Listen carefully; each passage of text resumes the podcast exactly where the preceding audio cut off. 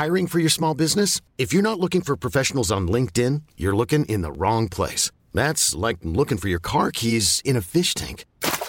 LinkedIn helps you hire professionals you can't find anywhere else, even those who aren't actively searching for a new job but might be open to the perfect role. In a given month, over 70% of LinkedIn users don't even visit other leading job sites. So start looking in the right place. With LinkedIn, you can hire professionals like a professional. Post your free job on linkedin.com slash achieve today. Atún Dolores. Atún Dolores, la calidad se prueba, presenta. GastroLab es un lugar donde cabemos todos.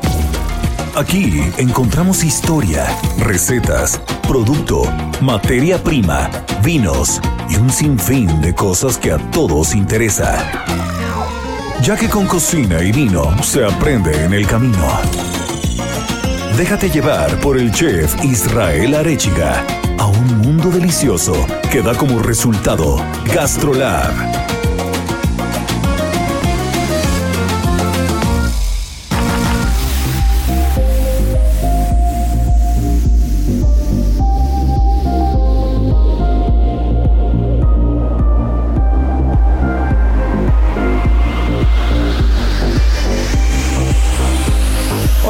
¿Cómo están? Pues estamos aquí como cada fin de semana. Ya saben que es sábado y domingo de GastroLab. Es sábado y domingo de hablar de comida, de hablar de alrededor de la mesa, del buen vino, del buen vivir.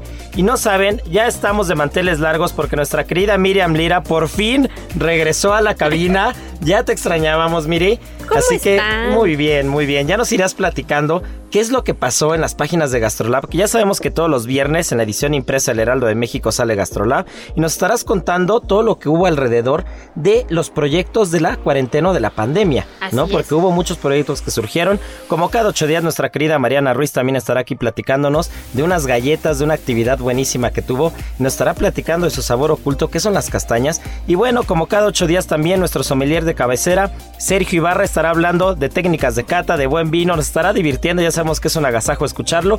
Así que no se despeguen porque esto apenas empieza. Las 8 de GastroLab. Es momento de dar un repaso por nuestras páginas.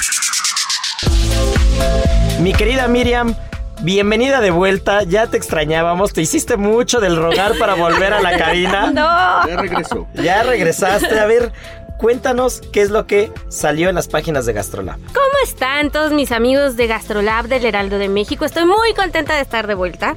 No había podido estar por acá, pero ya estamos listos otra vez en esta bonita cabina que, que tanto queremos y que tanto veneramos Eso. este, con todos los proyectos que hablamos aquí. Y justamente vamos a hablar de proyectos gastronómicos que se la rifaron que surgieron, que se impulsaron durante todos estos casi 10 meses que ya llevamos de pandemia y de cuarentena, que han estado al pie del cañón, que no han cerrado y que siguen impulsando nuevos talentos o talentos que ya están como muy conocidos, pero que siguen avante y que van dando mucho de qué hablar. Entonces, el primero del que les voy a contar es Pigeón, que está en la planta baja de uno de los edificios más emblemáticos de la colonia Roma.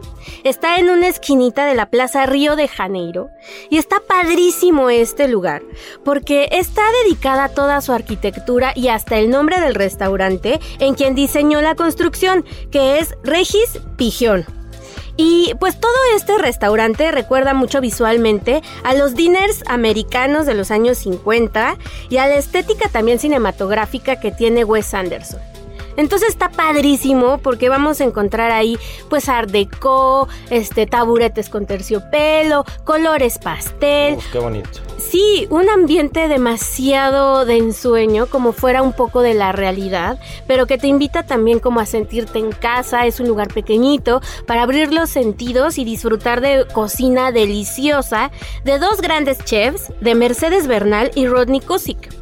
Que los conocemos por su proyecto de Meroma. Así es, ¿No? que también está ese restaurante en la Roma. y Precioso, que es pequeñito. muy bonito, sí, sí, sí. Que hay que reservar, si no, uno no agarra mesa. Así y que justo fue de los primeros restaurantes que fuimos a visitar cuando empezó el proyecto de GastroLab TV, ¿no? Que, que Ah, sí, sí, sí, hablo de hace eh, un par de años, seguramente un que habremos ido a verlos.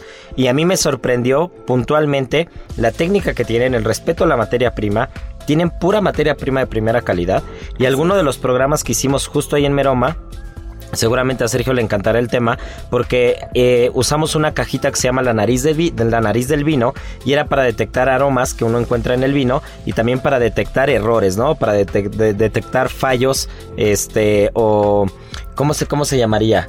Defectos. Defectos, Defectos, ¿no? De, elaboración o de conservación.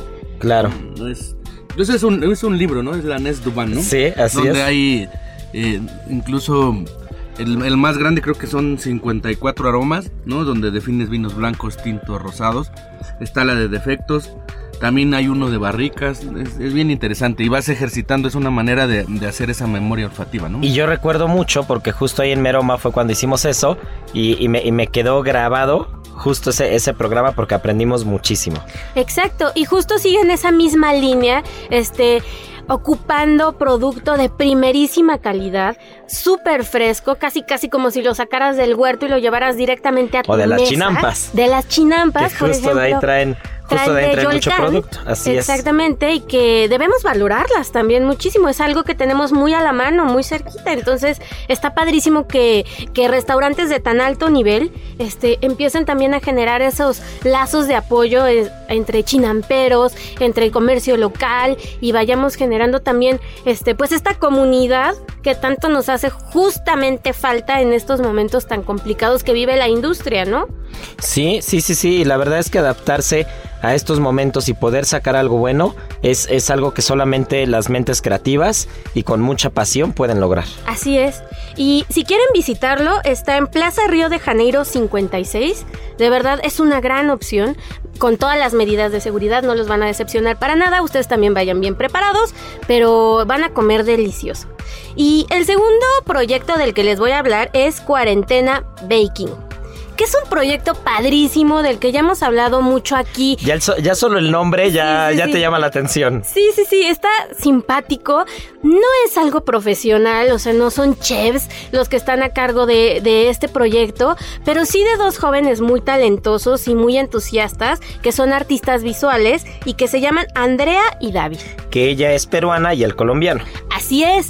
Y entonces ellos en medio de la incertidumbre, de no saber qué hacer justo al inicio de la pandemia, pues hicieron lo que todos nosotros nos dedicamos a hacer cuando nos encerraron, que es meternos a la cocina. Y agarraron y sacaron todos los sartenes del horno, porque ya ven que lo usamos de almacén, Sí, ¿no? sí, Para sí, sí, sí. cocinar. Y empezaron Horno, a horno de mamá o de abuela que se respeta, Claro. está lleno de trastes y lleno de todo y sirve de todo menos de horno. ¿no? Exacto. Solo Eh, para eh, diciembre. Solo para diciembre. En diciembre sale todo, ¿no? A relucir ahí. Saludos a mi mamá que seguramente tiene su horno así, ¿no? Igual y, a y mí, que solamente igual a lo vacía en diciembre. Exacto, exacto. Pero bueno, pues ellos se pusieron las pilas, empezaron a hornear pasteles, galletas, este, brownies y pues armaron un super negocio. Del hobby, del pasatiempo, pues del boca en boca empezaron a ser populares entre, entre sus amigos. Ellos están en la Roma y pum, pum, pum. Les empezaron a caer un montón de pedidos. Incluso nos decían en un momento que les pedían 100 donas, ¿no? ¿Y cómo fríes 100 donas en una ollita de cuatro quemadores? Pues fue una locura. Claro. En mi casa. Se encamotaron en su casa. Así es, entonces es un proyecto que solo recibe pedidos a través de Instagram, de sus redes sociales, y pues de poquito en poquito, incluso ya hasta tienen un calendario para que la gente se acople, así de Eso. sábado solo galletas, este... Pero qué interesante es cómo ligas. Hubo personas que se metieron, sobre todo a hacer pan, yo lo vi mucho. El Mucha gente se sí. metió a hacer pan, Sí, tenía el tiempo de cuidar a la masa madre, de alimentarla. Pues es que al final estuvimos en casa, bueno, los que los que pudieron estar en casa, los que tuvimos que seguir trabajando de alguna manera, pues no pudimos. Exacto. Pero eh, hubo personas que estuvieron en casa sin salir uno o dos o tres meses completos, ¿no? Entonces, más. pues tenías oportunidad de hacer una masa madre, de cuidarla, de hornear pan y todo. Y qué importancia es aclarar que ellos eran artistas plásticos, Sí. no eran reposteros, no eran No, panaderos, no, eran no, cocineros, pero al final la mano va, o sea, la, la- la mano se nota, ¿no? Y el tener sensibilidad para las artes, el tener sensibilidad en las manos para hacer arte, pues también se requiere esa misma sensibilidad para hacer pan o para hacer repostería, sobre todo. Totalmente, y que nos deja clarísimo también que pues todos podemos meternos a la cocina y armarla en grande. Como decía Ratatouille, ¿no? Todos podemos cocinar. Sí, definitivamente. y justo ahora que hablas de la masa madre, hay un proyecto que también es muy, muy padre, que se llama Marne, que es una barra de café que ha sobrevivido a la pandemia, que es de un ex barista de Puyol. Paco González y que qué bárbaro. O sea, él estaba a punto de lanzar su proyecto, seis años planeándolo y de repente que le cae la pandemia. O sea, fatal, este, qué tino, este, qué mala suerte, qué mala onda, todo.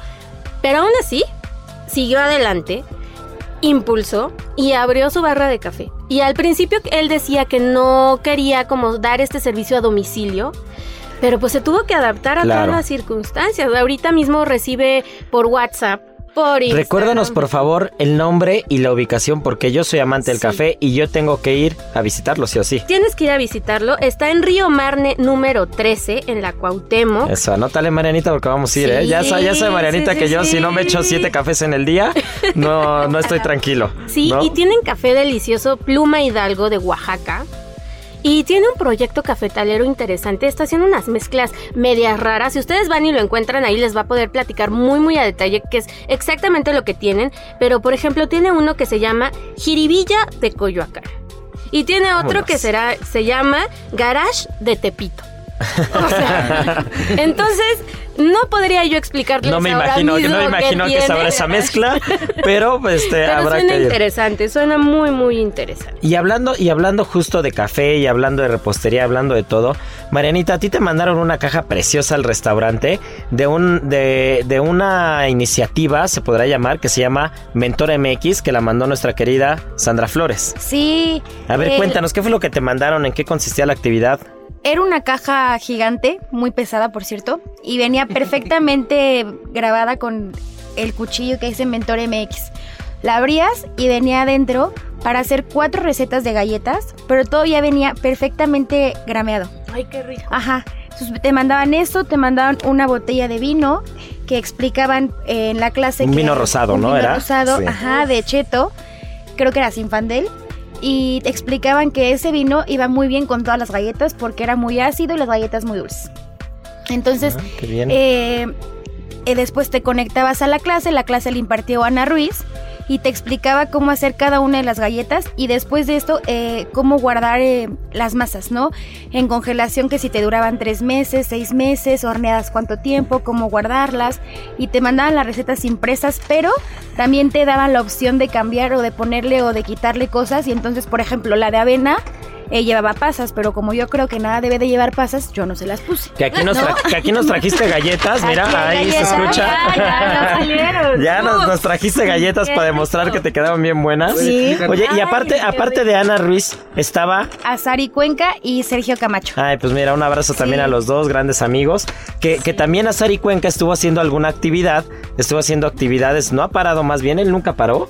Este, la verdad es que tenía que sobrevivir el lugar porque también Cuenca Taller en Polanco fue de esos lugares que abrió justo, justo empezando la pandemia. Es más, si mal no recuerdo, Cuenca Taller abrió el 14 de febrero. Imagínate. Imagínate, abrió el 14 de febrero. Y entre las actividades que estuvieron haciendo, a mí me invitaron un jueves a dar un taller de lechón.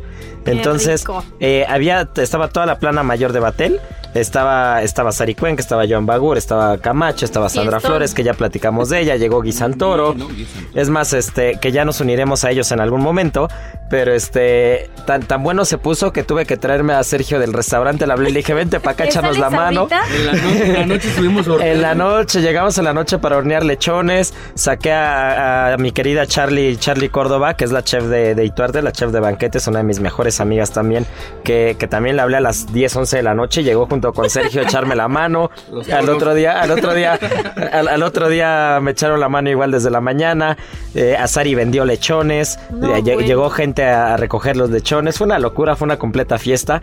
Qué Eh, y como lo dijiste hace rato, ¿no? Fiesta con todas las debidas precauciones. Apenas íbamos entrando. Íbamos esto, entrando, además. pero sí con todas las precauciones porque a pesar de que no, ten- no teníamos cubrebocas para poder hablar porque estábamos haciendo la clase o el taller en línea, que se conectaron cientos de personas, live, sí. Este, teníamos como un protector ahí, entonces podías hablar, pero no tenías el cubrebocas, pero sí estabas protegido.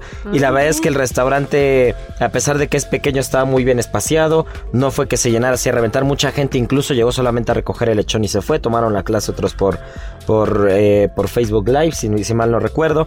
Entonces, son actividades que te has tenido que adaptar y que todos hemos echado la mano porque la verdad es que los restaurantes que acaban de abrir, los restaurantes que no tenían una estructura de delivery, se tuvieron que adaptar de alguna manera y todos tenemos que poner nuestro granito de arena, ¿no? Así y es. Mentor MX, pues creo que es, es una iniciativa bastante buena para eso, ¿no? Porque pues al final son, son clases en línea, pero aparte te mandaron, me me acuerdo la caja si la abriste y tenía el papel estrella papel enrolladito. estrella. Ay. Precioso. No, o sea, en todo pensaron. Ah, y ¿no? aparte, Ana Ruiz mandó unas cajas muy bonitas con una muestra en grande de cómo tenían que quedar las galletas. Entonces, sí te daba la clase vía Zoom, pero también te mandaba como una referencia Y de. te decía, "Es así te esto". Tiene que quedar. Así tiene que quedar, exacto. Ahora el, el reto era hacer que quedara así, ¿no? Mejor. Exacto. Eso. Pues mira, yo ya tengo una galleta acá en la mano y la verdad es que sí te quedaron bastante Sí. buenas, Marianita. Sí, están riquísimas. La verdad es que si ustedes vieran esta cabina, este, bueno, No, bueno. hay bueno. vino, café, Los vamos a galletas. invitar, al menos en una en un streaming o algo para que vean Sí. el agasajo que de repente nos damos, porque qué bárbaros. Oye, también pues justamente hacen que que nos demos cuenta que todos podemos cocinar. O Sí. sea que no es nada este del otro mundo, digamos, este en el sentido más estricto, ¿no? Ya con técnica y, y con todo lo demás, pues sí requiere su, su estudio y demás, pero cualquiera se puede meter a la cocina y preparar unas muy dignas galletitas. Oye, y yo por ahí vi que también hay otro proyecto llamado Gori Gori Ramen. Gori Gori Ramen. Eso, eso a mí me interesa porque yo soy amante del ramen. Está súper simpático de entrada desde que ves el logo, que es como una carita con sus ojitos rasgaditos. Ya te dan ganas de ir a comer, De ir a comer ramen. De verdad. Y pues la idea de este lugar es que a domicilio Vende Eh, ramen por litro. Exacto. Entonces imagínate, este, te mandan tu litro, pero viene perfectamente bien presentado, te mandan todo como muy estético, que eso ahora es importantísimo dentro de los nuevos proyectos, la estética y el cuidado que tienen al mandar las cosas. O sea, yo creo que en eso se va a, a forjar mucho el camino de hacia dónde va la entrega a domicilio, ¿no? El cuidado al detalle. Sí, que el amor tiene que entrar por los ojos y en, lo- y en la- y en la comida es lo mismo. O sea, la comida es. te tiene que llenar primero la vista, ¿no? Sí, lo sí, primero sí. que te tiene que llenar es la vista, después el olfato y después el gusto. Así ¿no? es. Esa es, esa es como la estructura siempre. Y, y cuando tú pides comida para casa, no estamos acostumbrados, o antes de la pandemia no estábamos acostumbrados a que un plato para, lle- para llevar o que, que te trajera alguien o que tú te recogieras en un restaurante y lo lle- llegaras a tu casa, no estábamos acostumbrados a que llegara perfecto, ¿no? Que llegara precioso el montaje. Exacto. Y una de las cosas que me recuerda mucho de un gran amigo que también le mando un súper abrazo, y ese es yo, eh, ese es a mi punto de vista, el proyecto de la pandemia más exitoso que he visto, que se llama Mi Compa Chava. Uy, Entonces, qué mi rico, compa mi Chava del compa Gallo Orozco, de Chava. Orozco, un gran, gran, gran amigo, un gran cocinero, los mejores cocineros que tiene este país, sí, sí, sí. hizo durante la pandemia el proyecto de Mi Compa Chava. Y, es ahorita, que y ahorita ustedes ya está armando hasta el restaurante, ahorita ya está Tienen armando, ya está armando el restaurante. favor. Y lo invité también a Gastrolab, hicimos un programa para la televisión y nos enseñó algo llamado la señora Torres, ¿no? No, y entonces no, la señora no Torres, imagínate un Pero tubo. cuéntales, Ima- ima- o sea, cuéntales. ima- imagínense un tubo, este, un tubo evidentemente como un, como un bote de litro, Sí. pero que tenía dos fondos, ¿no? Entonces te, armó perfecto así una capa de atún del Pacífico precioso, después de callo de, de callo sinaloense, de callo, callo de hacha o callo media luna, después venía camarón de Topolobampo, si mal no recuerdo, y entonces te iba armando pulpo, te iba armando como todo. Te llegaba como un bote y entonces el instructivo era así, pone el bote, quítale la tapa, voltealo y entonces tú lo presentabas, quitabas como que el bote y te quedaba una torre, pero no una torre chiquita, una torre de Una 20 señora centímetros, una señora Una Torres. Señora Torre. Y entonces te quedaba la torre así perfecta con su aguacate preciosa y venía aparte como como no era un aguachile, pero era como una salsita con Ay, no, es que tomate, no puta, una delicia. No, y para mí mi compa Chava ha sido de los proyectos de la pandemia para mí el ganador. O sea, si, si yo tuviera que decir Está cuál fue el mejor proyecto que hubo en toda la pandemia, de lejos, de lejos mi compa Chava, porque aparte se preocupó extremadamente por la materia prima. Sí. O sea, aquí, aquí el Sí, tema sí, era, oye, pídeme, ven a recogerlo o pide un Uber y te lo subo al Uber, lo que sea. Pero aquí lo importante era ver al gallo, porque pa- aparte, pues, este, hay, hay mucho contacto con él, ¿no? Entonces yo veía que desde el jueves no dormía hasta el viernes abriendo ostras. Él abría las No, ostras. bueno. Iba los miércoles en la madrugada, o jueves en la madrugada, o viernes en la madrugada al aeropuerto. Y luego nos mandaba así fotos, veíamos fotos recogiendo unos, un- unos ostiones del tamaño de la palma de la mano. Imagínense. El viernes a las, a, la- a las 11 de la noche, 12 de la noche, el sábado ya en la madrugada, para vendértelo el sábado fresco todo. No, no, no. Es que tienen que seguirlo en es que Instagram. es- es- Vayan a buscarlo ahora mismo. Porque de verdad, o sea, además, sí, esa torre que dices. De verdad uno la ve y se le hace agua a la boca porque es goloso, pero está bien presentado, pero se escurre la salsa, pero se ve delicioso. Entonces uno quiere tenerla en ese momento así y picarla y, y- y derramar todo. y, lo- y los aguachiles, todos los, todos los aguachiles, No, los ceviches. delicioso, El ceviche tripón de mi querido Gallo Orozco es el ceviche. el ceviche. Entonces, no dejen de visitarlo. Bueno, todavía no tiene lugar. Creo que hubo un tiempo que estuvo en el Salón Río. Ya, ya tiene lugar. Ya lo está, ya lo está haciendo. Ya me, ya vi yo hasta los planos, eh. Ya vi hasta No, los no, no, planos. no, no. Es Pero más, va a ser un ganador. Un ganador de, del próximo año, seguramente. no, no, no, no, no. Eso, eso es una locura, ¿no? Porque Una aparte es mimo a la materia prima, ¿no? Sí. Es, es, es, es cuidar lo que, lo que estás vendiendo, ¿no? Y un chef apasionado, entregadísimo. Que él fue mucho tiempo socio de Daniel Obadía. Así es, que ahora ya no, que está haciendo sus proyectos por separado. Así es. Y este, creo que sigue, creo que sigue asociado en un restaurante en Puerto Morelos, Ah, que, claro. que se llama Punta Corcho, que tuve Punta oportunidad de ir a comer ahí con mi novia hace dos meses y comimos espectacular. ¿no? Que también el va. está metido ahí. Una Entonces, no, no, no, no, no. Es, un- es una De lo delicia. que viene. Es una delicia lo que hace nuestro querido Chava. Y bueno, pues para terminar, hace ocho días nos pusimos a platicar igual que hoy, nadie nos Sí. callaba y nos quedó pendiente uno de los productos por excelencia a nivel mundial. Un producto que no es tan conocido en México, que, que gastronómicamente hablando tiene muchos aportes, que nutricionalmente hablando es una completa locura, pero, pero que cada vez va a ir ocupando más las mesas mexicanas, las mesas de los restaurantes en el momento en el que se le dé más espacio y se sepa las propiedades que tiene, y es el ajo negro. Sí, definitivamente, que es, como bien dices, un ingrediente que es muy interesante y novedoso también en nuestro país descubrirlo. Brinda una experiencia diferente al paladar, porque llega a tener como algunas notas un poco dulzonas y su textura es aterciopeladona. Entonces, pues los cocineros pueden hacer con él un montón de maravillas y en México pues no estamos tan acostumbrados a, a utilizarlo, pero en Corea y en países asiáticos, sobre todo en Tailandia, la fascinación por su capacidad de adaptación en la gastronomía es impresionante. Lo meten prácticamente en todos sus platillos y pues aquí en la Ciudad de México si alguien quiere experimentar con él y buscarlo, pues no es tan fácil de encontrar como en los supermercados o mercados tradicionales, pero si se van por ejemplo al mercado Te- de San Juan, Te voy a decir que en el mercado de San Ángel yo lo encontré apenas, mira. ¿eh? En O el sea, mercado de San Ángel. Sí, por eso te digo que cada vez va a ir ocupando más espacio en las Sí. mesas. No es como que llegues y agarras la cabeza de ajos, viene como al vacío Ah, en una qué- bolsita. qué rico, que creo bien. que si mal no recuerdo, bueno, sí es una bolsita que en la oficina la tenemos, Marianita, de hecho, que dice ajo negro y vienen como dos cabezas de ajo al vacío. Y ahí justo, justo en el mercado de San Ángel yo lo encontré muy fácil. Miren, buen tip. También en el mercado de Jamaica, que ahí, bueno, hay que no encuentra uno, ¿verdad? Pero si quieren comprar ajo negro en el mercado de Jamaica, tienen que ir directamente a la sección de los hierberos. Porque entre las muchas propiedades que tiene el ajo negro también está como la cuestión esotérica y tal. Ustedes lo usan para la comida, ¿eh? O sea, no se me vayan a ir por el camino. Con razón el pollo revive cada que... Con razón Sí, le pongo ajo negro y el guajolote corre otra vez. Y este, Ustedes para la gastronomía nada más. O bueno, pues también si son amantes de esa onda, pues también nosotros respetamos.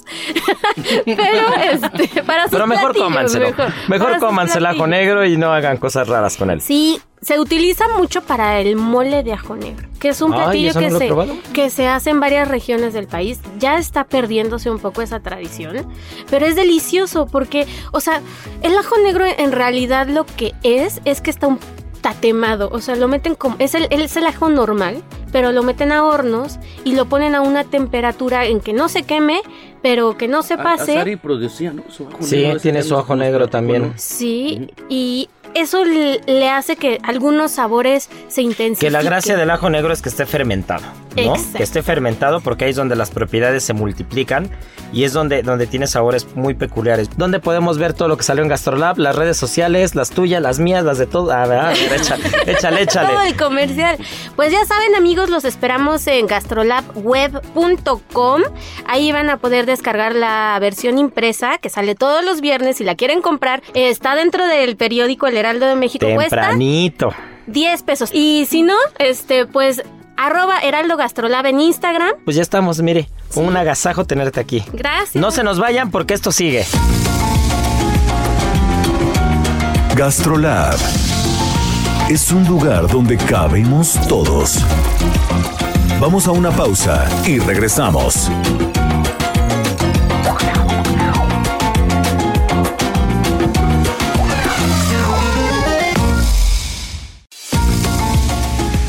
Gastrolab, estamos de regreso.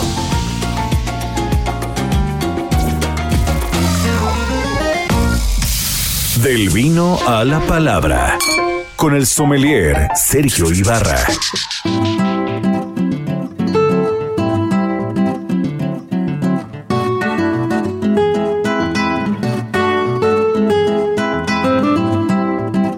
Pues como se los adelanté al principio, nuestro sommelier de cabecera, Sergio Ibarra. Ahí se oye, ahí se escucha que ya trae la copa en la mano. Eso. Ya trae vino en una mano, copa en la otra, descorchador en medio de los dedos. A ver, Sergio Ibarra, cuéntanos qué vino vamos a probar hoy, qué técnicas de cata traes, qué es lo que nos vas a platicar hoy. A ver, ¿qué te vas a sacar de la manga? Pues como nos, nos estuvieron preguntando eh, por qué se cata un vino, ¿no? Por qué eh, después de tener, yo creo, una botella en la mesa, más bien todo lo que conlleva tener una, una botella en la mesa, eh, todo ese trabajo que, que, que viene desde el campo, desde el momento que empieza a crecer la uva, ¿no? Eh, que el enólogo empieza a ver la maduración, hasta el momento que va prensado, ¿no? Que llega la fermentación, el tiempo que lleva en barrica.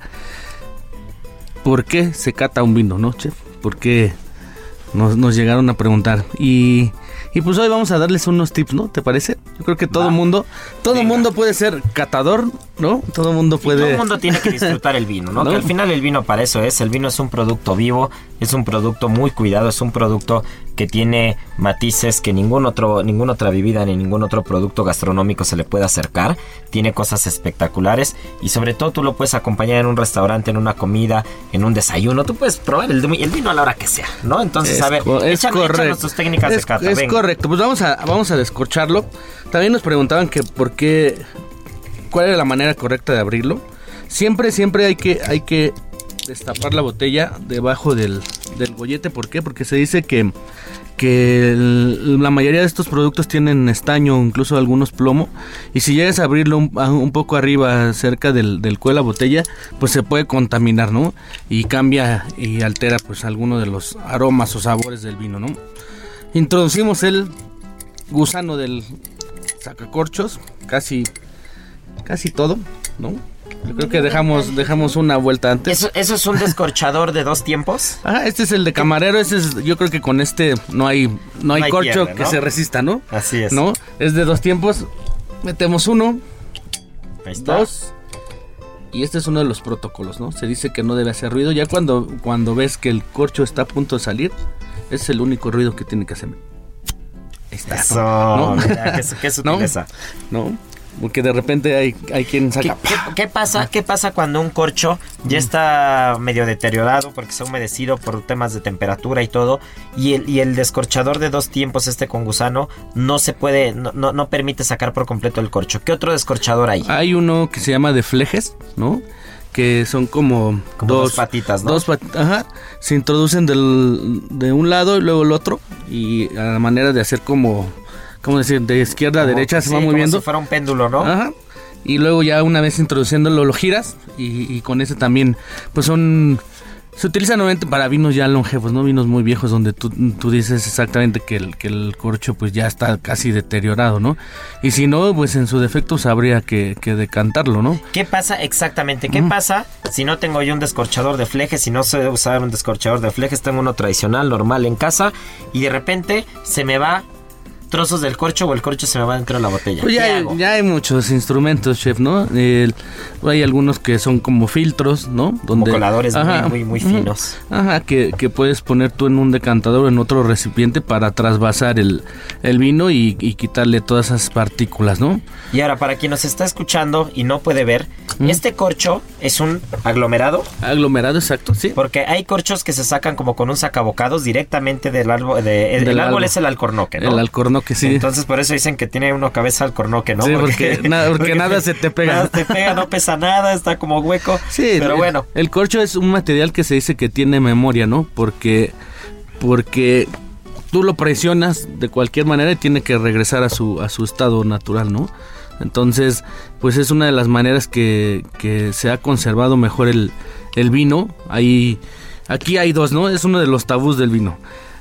Eh, no sé si has visto que hay botellas que ya incluso se tapan hasta con, con tapones ya de cristal Sí, o, es, o corchos de caucho pero es es es una es pues es un tabú al final porque es una cultura que también ya lleva muchos años de, de cómo embotellar no o cómo conservar el, el vino.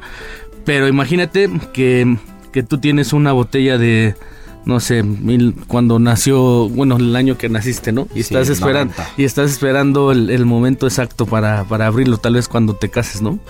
Y está comprobado que el corcho tiene una enfermedad que se llama TCA, que es el tricloranosol, que te da esos aromas como a, trapo mojado, esos Ah, aromas de, defecto, ¿no? Entonces, pues tú guardaste... Evidentemente no todos los corchos, Ajá. ese es un pequeño porcentaje. Ajá, ajá. Y, y entonces tú tienes guardada esa botella 30 años y estás esperando el momento exacto para abrirla. Y cuando la abres, oh, sorpresa, a lo mejor TCA, ¿no? ¿No?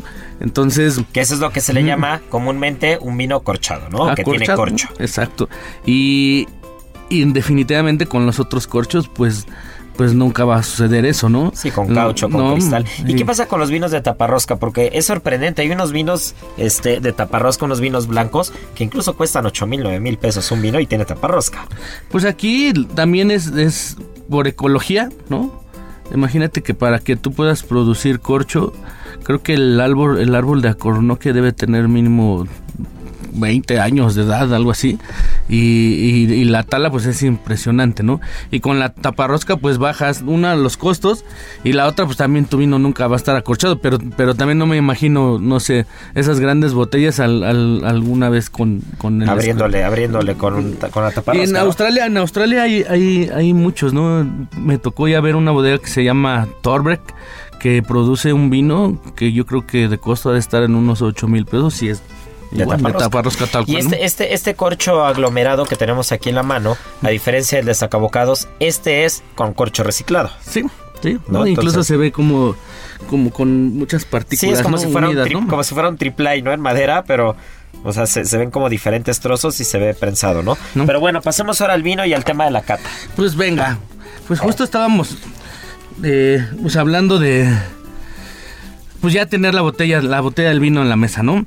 Y, y que trato de decir que, que a veces no todos los vinos son destinados a, a- a la meditación, a la conversación. Que quiero transmitir que, que a todos nos gusta abrir una botella, ¿no? Con amigos, con una plática, ¿no? Con algún negocio. Pero hay que tomar en, en cuenta siempre, siempre al- al- algunos, algunos consejos, ¿no? Pues vamos a servir un poquito. ¿No? Eh, Bien. Es el momento más divertido.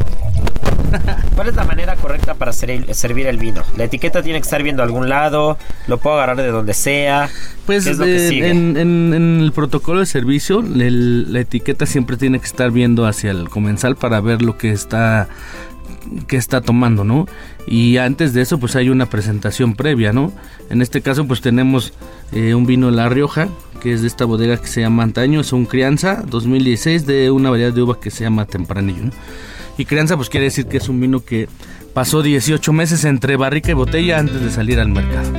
Ok, pues vamos a, vamos a evaluar un poquito el, el vino y, y una de las técnicas pues siempre va a ser la vista, ¿no? Tomamos la copa y, y la inclinamos un poquito hacia el frente, ¿no? Si notan que, que se forma un arco y aquí es una manera de, de descubrir el, el color del vino, ¿no? En este caso pues tenemos un rojo un rojo cereza, yo lo llamaría, ¿no? Con esos ese, ese- esos matices un poquito violáceos, ¿no? Que es limpio, que es brillante, que nos está hablando de que tuvo una, una buena elaboración, una buena guarda el vino, no, no presenta ninguna turbidez, ¿no? Y, y, pues nos manifiesta pues su juventud, es un 2016. Si vamos al, a la- al arco, pues tomamos que, en cuenta que tiene una densidad aparente media, media baja, y nos está hablando aquí pues del que posiblemente tendrá, yo creo que a la vista, unos 13 grados de alcohol más o menos, ¿no? Vamos a ver si es verdad. A ver, a ver, a ver. 13 a 5. Aquí andamos, 13.5, sí. 13 a 5, eso. ¿no? Y vamos a la intensidad aromática, que es lo que, que se evalúa. Si la ponemos a la altura del pecho, hablamos de una intensidad media.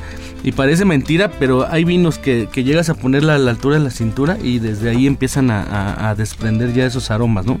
Si la ponemos a la altura de la barbilla, pues se habla de una intensidad baja, ¿no? En este caso yo creo que ya de esta altura empieza a, a tener esos aromas, ¿no? Uno de los errores que luego cometemos es que inmediatamente que te sirven vino empiezas a girarlo, ¿no? Y es. se dice que aquí se rompe la genética de, de la variedad, ¿no? Entonces lo correcto es, ya teniendo la, el vino a copa quieta, tratar de hacer dos o tres eh, retrofracciones dentro de la copa para, para buscar ese carácter, ¿no? ¿Qué hablo o qué quiero decir con carácter? eh, qué, qué aromas encontramos, ¿no? El carácter puede ser frutal, puede ser herbáceo, puede ser floral, ¿no? Entonces, pues hagámoslo y a, y a ver qué, qué descubrimos, ¿no? Va. Haces dos o tres. a frutos negros, ¿no? Venga, frutos negros, tu chef. Ay, yo sí tengo que reconocer que tengo que mover un poco el vino. yo siento que está, no sé si diga, cerrado es la palabra. Podría ser, ¿no? Pero de Sí. entrada tiene, sí tiene esas notas frutales. Vamos a girarlo y aquí es donde, donde empiezan a salir los, los aromas, aromas. ¿no? Recordemos que las copas ya por dentro sí. son, son porosas y produce esa reacción química donde Yo, empiezan yo a salir percibo los un poco aromas. como pimienta, pimienta rosa. Ok, sí, claro. Y la nota siempre, ¿no? En, en Rioja siempre sale esa nota de, de regaliz, ¿no? ¿No? Sí.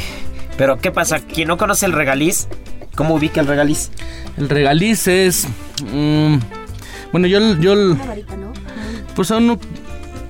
¿Qué podría ser como el regaliz, Chevel? Bueno, es que allá son como un, yo probé unos dulces, ¿no? Eso, sí, son dulces que, que creo que ya lo hemos platicado aquí, que es una raíz, ¿no? Es una raíz y después hacen unos dulces comprimidos negros, un poquito como anisados.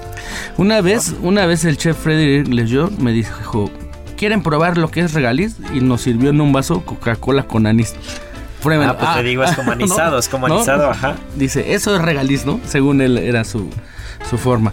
Ok, sí, pues tiene esas notas frutales, vamos con un poquito de especies, ¿no? La, la, pimienta, tal vez eh, un poquito de, de esas notas de sotobosque, ¿no? Como esa, esa nota de, de pasto mojado, de tierra mojada, ¿no? Y vamos a probarlo, recordemos que en el paladar la, la lengua se divide en en cuatro, en cuatro sensaciones. En la punta vamos a percibir lo dulce, al final vamos a, percibir lo, lo amargo, a los lados la acidez.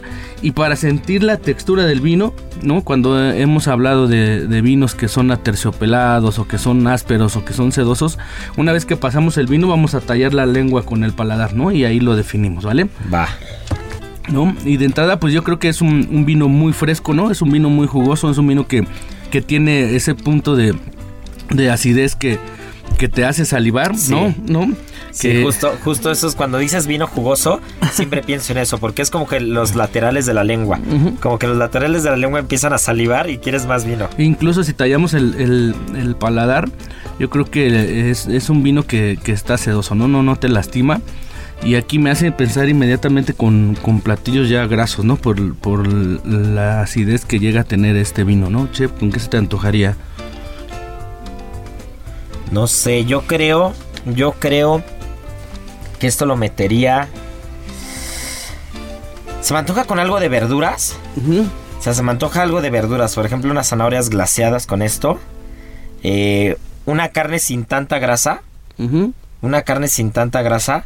Una carne, no sé, un solomillo, un centro de filete. Y complementarle. O sea, al final tienes acidez y la acidez te va a limpiar. Ok. Pero dime una cosa, aquí esa es una duda que yo tengo, esa es una duda importante. Si no hay tanta presencia de taninos, o sea, por ejemplo, este, este el tanino no lo tiene muy marcado, No. no. hay tanto tanino. Cuando tienes un vino con mucho tanino, ¿con qué lo tendrías que acompañar? ¿Con grasas? Cuando tienes mucha tanicidad te está pidiendo, yo creo que ya, ya, ya platillos que, que tendrían que ser más elaborados, ¿no? Que, que puedes Como jugar- salsas más acabadas, foie gras, mantequillas. para poder a lo mejor tratar de, de equilibrar ese tanino y que no llegue a ser eh, pues más potente que un plato, ¿no?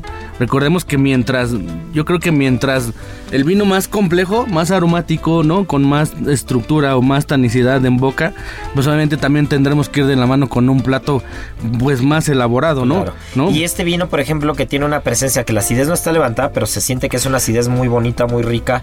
¿Qué es lo que te está pidiendo? La acidez de...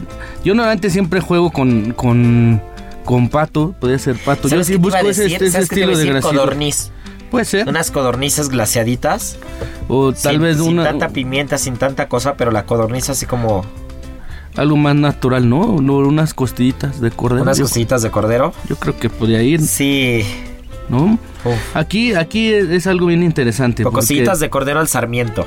¿no? Así como como, lech- como lechales, no no de cordero tan potente, sino de cordero más más lechal. Rico, una ternera. Yo creo ya Una me- ternera, ya me así es. pensar en una ternera. Una ternera. Ya vieron cómo empiezan a funcionar los maridajes. Y, y siempre le hemos dicho, ¿no? Yo creo que eh, puedes tener el mejor vino, ¿no? El mejor vino y, los, y el mejor restaurante, ¿no? O el mejor chef, mejor sommelier, pero... Pero si, si no llegas a, a maridarlo bien, echas a perder el platillo o Y el a- vino, o las dos o cosas, el trabajo ¿no? del chef o el trabajo del sommelier. Claro. ¿no? Entonces lo interesante de esto es pues tratar de, de empezar a descubrir los aromas, los sabores, las texturas y yo creo que aquí me hiciste recordar algo del, del enólogo Hans Backhoff, él decía, para ser experto haber que he probado todos los vinos del mundo con todos los platillos del mundo, entonces Nadie conclusión, no hay expertos, solo hay Es. conocedores, ¿no? Pues mira, nos quedamos con eso, mi querido Checo. Pues qué gusto, siempre aprendemos cosas contigo, siempre podemos explorar cosas más allá, siempre nos haces muy relajado el tema del maridaje, siempre nos haces entender las cosas de una mejor manera, una manera sencilla, porque al, al final así es, ¿no? O sea, a veces nos gusta complicarnos de más, pero a veces hay que ser bastante relajados, a veces hay que ver el vino como lo que es, como un, como un gran producto, pero hay que aterrizarlo, ¿no? Porque no podemos estar pensando en alta cocina ni en, ni en, ni en alto protocolo todo el tiempo, sino aterrizarlo un poquito y hacer que el vino llegue a todas las mesas. Hacerlo divertido, ¿no? Como cuando hemos hecho las, las cenas en la oscuridad, ahí jugamos mucho con, con los aromas, ¿no? ¿No? Recuerda que- Aromas, texturas, al final al perder un sentido por un tiempo, pues empiezas a desarrollar y, a- y agudizar más otros, ¿no? Pero bueno, pues muchas gracias, no se nos despeguen porque Gastrolab sigue. Y ahora, el sabor oculto. Bueno, y después de minarnos, ya después de probar esta delicia, después de que Sergio nos, nos divirtiera con todas sus ocurrencias, Marianita, ¿cuál es el sabor oculto de esta semana? ¿Qué son las castañas? ¿Fruto otoñal? ¿Fruto de invierno? ¿De dónde viene? ¿Cuál es el origen? A ver, ¿qué hay con las castañas? Porque en México no hay tanta, no hay tanta cultura de comer la castaña, ¿no? Aparte de que pues, en México es difícil encontrarla. Difícil y caro. Así es, a ver, suelta la sopa. Pues sí, vamos, el día de hoy vamos a hablar de este fruto seco que desde hace más de 2000 años es el que nos avisa de que el otoño llegó. Otoño y invierno está aquí. Y es que, por ejemplo, en muchos lugares, más como en Europa, es súper típico que hagan muchas como rellenos o salsas o postres, ¿no? Y por, antes de empezar, les voy a platicar como esta de la mitología griega, como siempre en el sabor Ay, oculto. nos encanta. Y es que se supone que Júpiter, que era un cronidas, se enamora de Nea. Eh, Nea era una ninfa y entonces eh, ella lo rechaza y prefiere la muerte. Júpiter se enoja tanto que decide convertir a Nea en un árbol con frutos muy espinosos para que nadie se acercara a ella.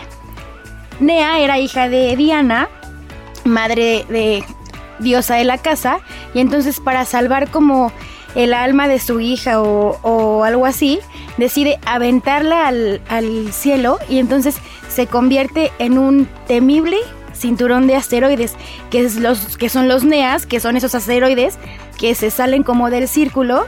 O y, bueno, que son los, y que son y que- los asteroides cercanos a la Tierra. Exacto, que son. Entonces, esa es como la historia, ¿no? Y, y se dice que son estos porque pues, son por sus siglas en inglés, que son los Near Earth Asteroids. ¡Vámonos!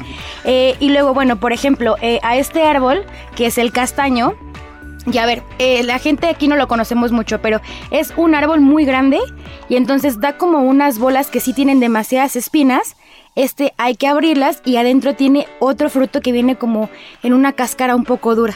Entonces hay que hacerle una incisión y ya la pones a tostar porque si no te revientan y se rompe el fruto, ¿no? Entonces durante mucho tiempo fue como uno de los alimentos que salvó como aparte de la población y entonces le decían el árbol del pan porque aparte de todo es el fruto seco con mayor eh, cantidad energética, con mayores nutrientes y que es como no tiene tanta grasa porque de hecho tiene, tiene más agua que cualquier otra cosa en su composición química, ¿no? y se llama castaña porque es originario de la ciudad griega Castania. Exacto.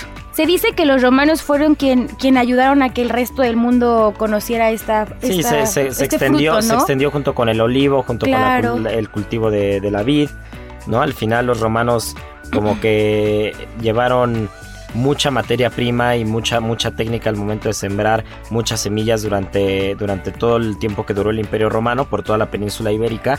Y al día de hoy las castañas eh, es, muy, es, es un fruto muy común y es como un snack muy común en España, en Francia, en Italia. En invierno encontrar este siempre alguna persona con un comal, bueno, no un comal, ¿no? Pero como unas planchitas en la calle, tostando castañas y vendiendo castañas es algo muy típico. De hecho, Galicia, por ejemplo, es el líder de producción en España y de hecho en Galicia la castaña tiene indicador geográfico protegido, ¿no? Y después de esto le sigue Asturias, Cantabria y Extremadura. Pero como siempre, el principal pro- productor eh, mundial es China.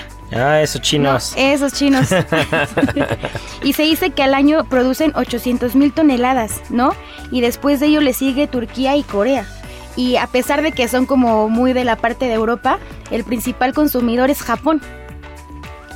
Mira qué curioso. Ajá. Y otra de las cosas curiosas también es que en las Islas Canarias, que estas Islas Canarias eh, son parte, son parte de- del país de España, pero geográficamente hablando están muy al sur. Están muy al sur, pegadas a África. Y, y hay una tradición llamada hacer tafeñas. Que hacer tafeñas es probar vino maridado con castañas. Ajá. De, por ejemplo, también en la parte norte de España, la época de cuando se empiece a dar, se empieza a dar castaña, porque hace cuenta, la castaña, eh, la, la flor florece en mayo y junio, pero fructifica hasta octubre. Entonces ahí coincide con la, en España con la festividad de Todos Santos, y entonces ahí sí es de ley que todos coman las castañas asadas. Ah, mira. Qué padre, qué curioso. Oye, pues está la verdad es que está bastante interesante el tema de las castañas. A mí me gusta mucho. En Alaya lo hemos hecho en fin Sí. de año. Hacemos eh, una espuma como una crema catalana metida en sifón, pero con castañas y después estas castañas que vienen eh, como en un frasquito glaseadas, ya nada más las caramelizas con azúcar mascabado y puff, quedan Quedan crujientes. También Es- alguna vez hicimos un creme brûlée. Creme brûlée, creme brûlée, Creme castañas también. castañas. La verdad es que vale probar, si, vale la pena probar. Si no han probado las castañas, esta es la mejor época. De repente en algunos supermercados medio de lujo, medio fancies, este, encuentras la red con las castañas. A veces tengo que reconocer no tienen tanto sabor las de supermercado. No. Entonces eh, hay que invertirlo un poco porque son un poco costosas. Pero en las latas o en los frascos que vienen, que, que aparece como marrons glacé, que es este, que es la, la castaña La ya glaseada, glaseada. es una delicia que de verdad Sí. hay que probar en época otoñal o en época de invierno. Sí, pero si quieren probarla, hagan como cosas solas, porque sí es un sabor que no tenemos muy identi- identificado. Entonces, hagan como una cremita, algo, como un postre ahora sí, pero que se tenga que comer como solo para que empiecen a, pues a localizar ese sabor porque sí es algo que no tenemos tan, Tan registrado. tan registrado y que no es aparte, parte. exacto, y tiene un sabor súper sutil, entonces si lo acompañan con algo igual y luego no puede ser el mejor acompañante. Sí, claro, porque se puede perder el sabor. Claro. Pero bueno, son cuando cuando uno prueba productos nuevos hay que darles como el lugar a cada Exacto. producto nuevo y ya después cada quien decidirá cómo lo quiere cómo lo quiere mezclar, ¿no? Sí. Pero bueno, pues ya se nos está yendo el tiempo, más bien se nos fue el tiempo, así que no se nos despeguen porque viene la adivinanza del día y esto se nos fue como agua.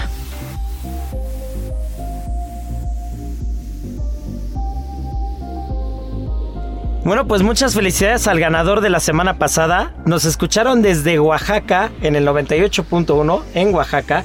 Rolando Bernabé, la respuesta fue Guaraná. Así, en 30 segundos o menos de 30 segundos nos mandaron la respuesta. Así que muchas felicidades. Ya el sommelier Sergio Ibarra se pondrá en contacto para ver cómo hacemos llegar algún detallito. Y bueno, pues la adivinanza del día de hoy, esta está muy buena. Así que ahí vamos. Mi nombre significa duro en griego de, de la palabra de la etimología Kratos. También me conocen como la manzana de Indias. Para Marianita Ruiz es la fruta que nadie quiere en las piñatas, en las posadas. Miriam Lira la aventaba a sus primos.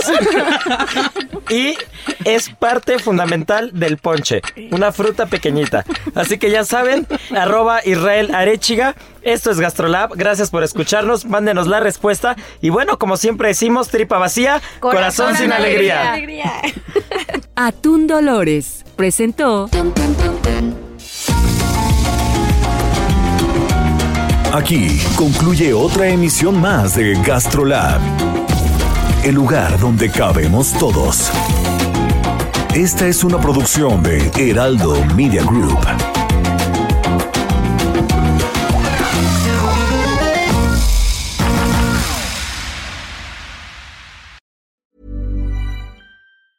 Ever catch yourself eating the same flavorless dinner three days in a row? Dreaming of something better? Well, HelloFresh is your guilt free dream come true, baby. It's me, Kiki Palmer. Let's wake up those taste buds with hot, juicy pecan crusted chicken or garlic butter shrimp scampi. Mm. Hello Fresh. Stop dreaming of all the delicious possibilities and dig in at HelloFresh.com. Let's get this dinner party started.